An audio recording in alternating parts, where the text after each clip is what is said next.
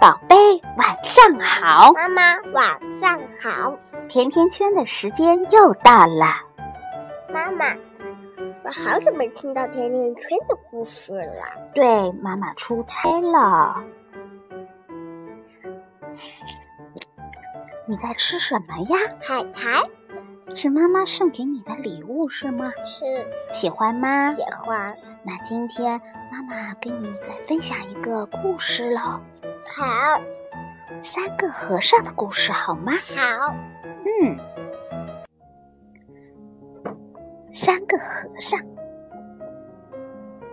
在一座山顶上有座小庙，庙里有个小和尚。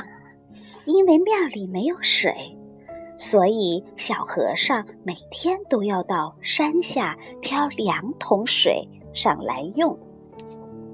就这样，小和尚白天挑水、念经、挑木鱼，给观音菩萨案上的桌子里、瓶里添水；夜里看着供台，不让老鼠来偷东西，日子过得安稳自在。有一天，庙里来了个瘦和尚。瘦和尚非常的口渴，他一到庙里就把剩下的半桶水全部喝光了。小和尚看着水都被喝光了，他非常生气。小和尚对瘦和尚说：“你把我挑的水全都喝光了。”快下山挑两桶水上来，要不然我们都没有水喝。瘦和尚觉得他一个人去挑水太吃亏了，所以就让小和尚和他一起下山去挑水。为了能喝到水，小和尚只得答应了。接下来的日子，小和尚和瘦和尚每天都下山去抬水。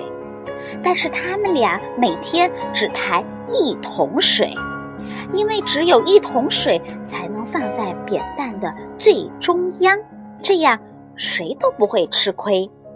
后来庙里又来了一个胖和尚，刚爬上山的胖和尚气喘吁吁的对小和尚和瘦和尚说。两个和尚，你们俩去帮我抬点水来喝吧。小和尚和瘦和尚，你推我，我推你，谁都不愿意下山去抬水。最后，他们俩对胖和尚说：“要想喝水，就自己下山挑。”胖和尚非常的口渴，只好自己下山挑了两桶水上来。可是他立刻独自的把水给喝光了，他才不愿意把自己挑的水给其他的和尚喝呢。就这样，从此三个和尚谁也不愿意下山去挑水了。他们各念各的经，各敲各的木鱼，观音菩萨面前的净瓶里也没有人添水了，里面的杨柳枝也枯萎了。一天，猖獗的老鼠在和尚们旁边的桌子上打闹，不小心把烛台给打翻了。三个和尚都看到了，可是谁也不愿意去动一下。接着，整个寺庙都被火给烧着了。这个时候，三个和尚开始紧张了，他们立刻一起下山抬水，奋力的把大火给扑灭了。从此，三个和尚齐心协力，再也不会没有水喝了。宝贝，我们是不是应该互相帮助、齐心协力呢？是的。